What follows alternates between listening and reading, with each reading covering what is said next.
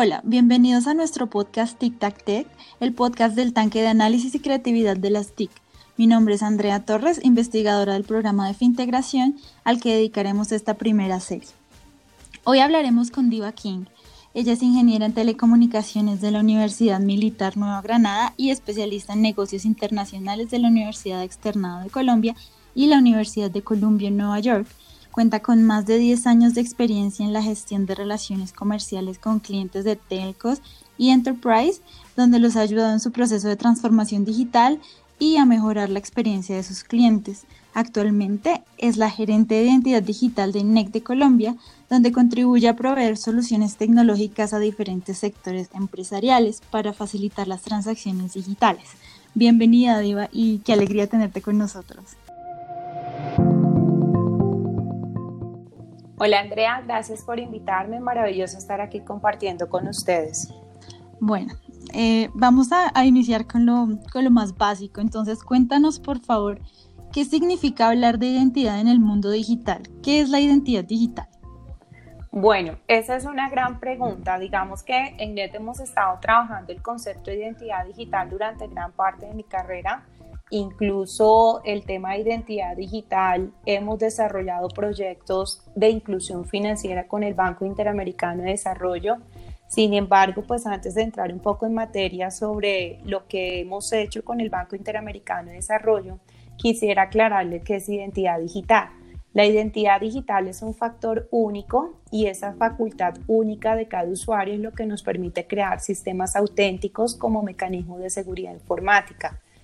En relación, digamos que lo que hemos venido evolucionando, la identidad digital nace de la necesidad de robustecer el concepto de identificación digital la identificación digital es lo que usan hoy día las compañías como método de autenticación y verificación. En realidad se compone de tres frentes. Uno, que es lo que sabemos, lo que el usuario sabe. Dos, lo que el usuario posee. Y tres, lo que el usuario es. Cuando hablamos de lo que el usuario sabe, hablamos de temas como números y letras y las combinaciones que usamos, digamos, cuando abrimos una cuenta de correo electrónico y creamos una contraseña. Ese es el método más antiguo que hemos utilizado de identificación digital.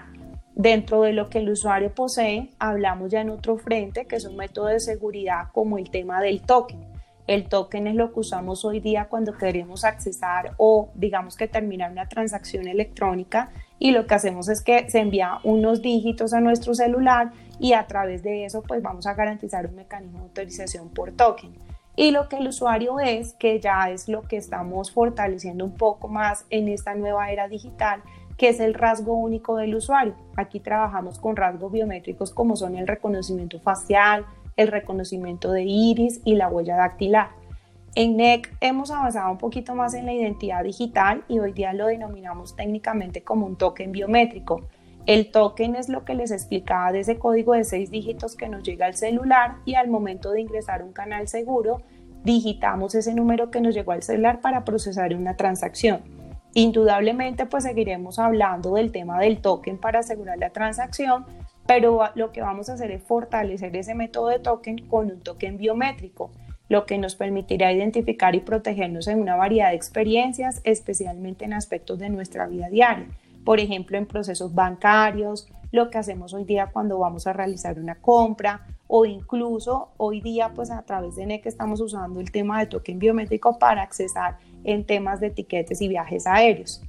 Hoy día pues nuestro método de identidad digital nos facilita mucho las experiencias de un contacto clave y lo que queremos básicamente es usar más el concepto de identidad digital en lugar de memorizar temas de contraseñas. La identidad digital es un factor único que permite identificar al usuario a través de sistemas auténticos como mecanismos de seguridad informática.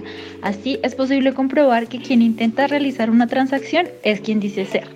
Claro, y eso ya va, va conectado, de hecho, a la siguiente pregunta que tengo para ti y es, ¿qué implicaciones tiene este concepto en el sector financiero? Bueno, a nivel de sector financiero, pues la identidad digital básicamente nos determina qué productos y servicios podemos acceder. Por eso, digamos, a raíz de lo que es en temas financieros, pues está 100% relacionado. En el 2019, a través de una alianza que realizó NEC Argentina con el Banco Interamericano de Desarrollo y la Asociación Civil de Decodes, que es una ONG de Bitcoin en Argentina, realizamos un proyecto de tecnología blockchain muy basado y específicamente profundizado en inclusión financiera. Ese proyecto tenía un objetivo que era mejorar el acceso a los bienes y servicios de calidad de los habitantes de Buenos Aires y usamos precisamente el término identidad digital como un mecanismo portátil, seguro y transparente. Dentro de la alianza lo que hicimos fue proporcionar a los residentes una identidad digital, la colocamos sobre un bus base de blockchain y eso pues nos permite un registro confiable y seguro de las actividades de cada individuo. Entonces cada individuo podría proteger su privacidad y le permitía controlar sus propios datos. Por ejemplo, en la identidad digital, cada individuo recibía su información generada mediante una billetera digitalizada para personas no bancarizadas y eso pues les permitió acceder a sus servicios financieros como almacenamiento del dinero digital, les permitió realizar sus pagos, hacer transferencias y remesas y pues eso es lo que hacemos hoy día para construir un historial de transacciones mediante el uso de identidad digital. Ok, o sea, digamos, tú, ustedes, ustedes hacen uso de herramientas tecnológicas, me decías, biometría, eh, blockchain, ¿qué otras herramientas eh, tecnológicas son usadas en el, en el sistema de identidad digital? Bueno, a nivel de herramientas tecnológicas, claramente pues usamos el tema combinado de tecnologías, entonces usamos el tema a nivel de rasgos biométricos, utilizamos la plataforma de blockchain para ya estandarizar y colocarle como un stamp o sello de tiempo a esa transacción que está realizando el usuario. Y como base, digamos que cualquier ecosistema por lo general puede tener acceso a cualquier herramienta y lo que nos permite la identidad digital es que esta pueda ser fácilmente usada e integrable con cualquier plataforma. Entonces, hoy día, millones de elementos que tenemos conectados a través de Internet los hacemos a través del uso de identidad digital. Y eso a través de herramientas es lo que nos hace que se fortalezca cada día la trazabilidad de los productos a los que accedemos y servicios que necesitamos. Desde el frente del usuario, digamos que la herramienta base desde el usuario es el uso de un celular, porque a través del celular el usuario lo que va a hacer es autorizar el permiso de su cámara para que el sistema pueda tomar una captura de su rostro realizar un proceso de validación de prueba de vida y es lo que nos permitirá identificar que el usuario no es una fotografía, un video y que precisamente estábamos hablando de un tema de identidad digital. Entonces, desde el frente del usuario, la herramienta que utilizamos pues es un celular. Desde el frente a nivel de lo que ya es un ecosistema de banco, un retail, pues son múltiples plataformas las que tenemos interconectadas dentro del sistema para ofrecer un servicio y darle seguridad al usuario. Se usa una combinación de herramientas tecnológicas integrables con cualquier plataforma y de fácil acceso al usuario para así garantizar la seguridad y la trazabilidad. Ese, esa herramienta, el celular, algo tan, tan sencillo como un celular que hoy en día todos tienen, Em, o bueno, muchas personas ya pueden acceder a un teléfono. Facilita la interoperabilidad en las, en las transacciones también, ¿verdad? Es correcto.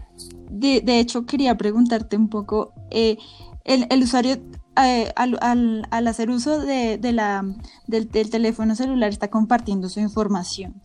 Eh, en ese orden de ideas, ¿en qué beneficia al usuario compartir su información con, por decir algo, las entidades financieras? Bueno, cuando hablamos de, beneficios, son múltiples los beneficios que el usuario recibe cuando autorizan a las entidades financieras. En primer lugar, pues les permite fortalecer la seguridad transaccional.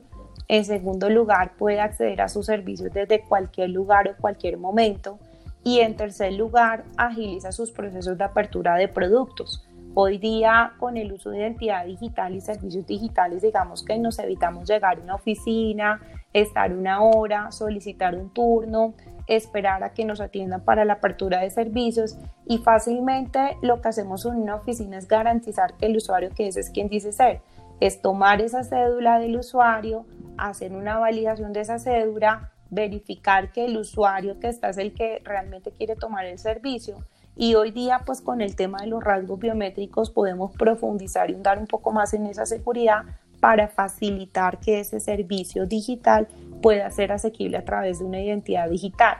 Pero más allá de los beneficios, el usuario también tiene que tener en cuenta que al compartir su información estamos siendo inclusivos con el sistema, inclusivos en el sistema financiero donde garantizamos que su factor único, que es su rasgo biométrico, estará en una base de datos exclusiva del banco, va a estar encriptada, tendrá los temas de seguridad. Entonces ahí el primer punto que tocábamos de beneficio de seguridad transaccional, va a estar protegida su información y de hecho no va a poder ser asequible su información si no tenemos una prueba de vida del usuario.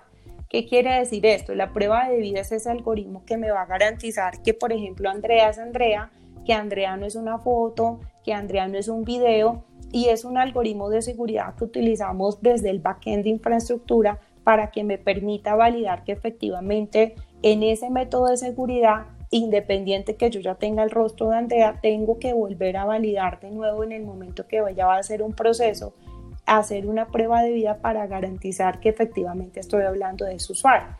Entonces, la administración de esos productos y servicios siguen estando en un lugar seguro y tendrá acceso únicamente el usuario que pueda ingresar y que ingresa a través de una prueba de vida. Entonces, dependiendo del nivel de algoritmo de prueba de vida y la seguridad que ofrezcamos, podríamos decir que se necesitaría un rostro vivo para poder hacer su plantación. En un entorno seguro, la facilidad para autenticar la identidad del usuario sin asistir a una sucursal agiliza los procesos y facilita el acceso a servicios financieros. Claro, esto facilita muchísimo las cosas y, ahorra mucho tiempo, ¿no? Es correcto. Y desde el, el usuario, ¿qué debe tener en cuenta para proteger su información? Lo que denominábamos anteriormente, solicitar el uso de la prueba de vida cada vez que requieran acceder a un servicio o producto financiero. Eso es clave para proteger la información. Igualmente tenemos que recordar lo que hablábamos también anteriormente, que la identificación digital utiliza otros métodos como es el token.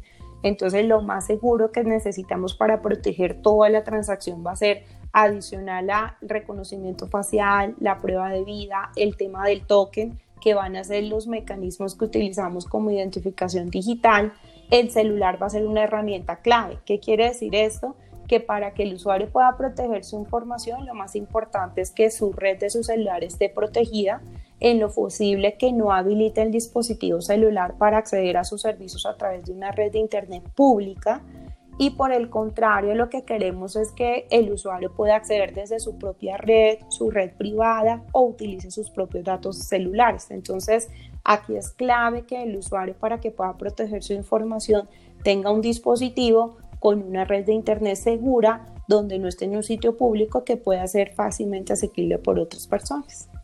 Para proteger su información, el usuario debe evitar conectarse a redes públicas o no seguras y asegurarse de que la entidad con la que está realizando la transacción realiza todos estos procesos de validación para garantizar su seguridad.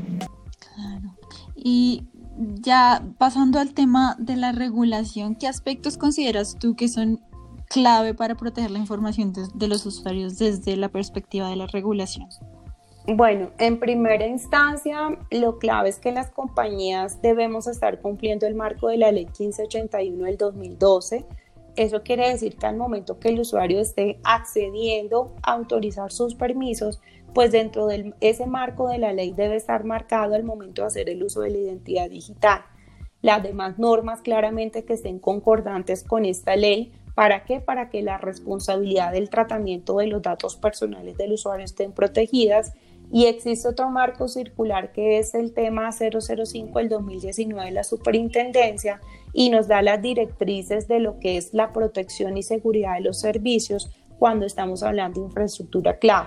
Entonces así, aquí claramente pues estamos utilizando el rostro del usuario, estamos utilizando un celular y lo más importante que vamos a usar es ese, ese marco de datos celulares y la infraestructura cloud donde se está procesando la data, pues tenemos que garantizar que en conjunto estoy protegiendo tanto los datos del usuario como la información donde va a quedar respaldado el servicio. Claro, eso le da mayor, mayor confianza a, a las personas al momento de, acceder a estos servicios. Claro, porque todos como usuarios digitales lo que queremos es que nos garanticen efectivamente la seguridad de nuestra información y que adicional a que nos colocamos, digamos, en esa página de servicios digitales, pues vamos a estar todos en un servicio digital seguro y facilitándonos la vida para que cada día podamos acceder a más servicios dentro del marco de ecosistema, ya sea financiero, retail, aéreo o donde queramos hacer el uso de la identidad digital. Bueno, muchísimas gracias Diego por acompañarnos y gracias por escucharnos. No olviden seguirnos en nuestras redes sociales, en Twitter, arroba tictac-ccit, arroba sobancaria, y en Facebook, arroba ccit tictac y arroba sobancaria. Eh, no sé si quieres compartir las redes de NEC. Sí, claro. Mira, pueden visitarnos. Gracias primero que todo a la CCIT por invitarnos y pueden visitar nuestra página pues a través de NEC de Colombia en Facebook o en LinkedIn o en Twitter. Bueno, y además también pueden visitar la página www.fintegración.com para acceder a más contenido. Hasta un próximo episodio. Gracias, felicidad para todos.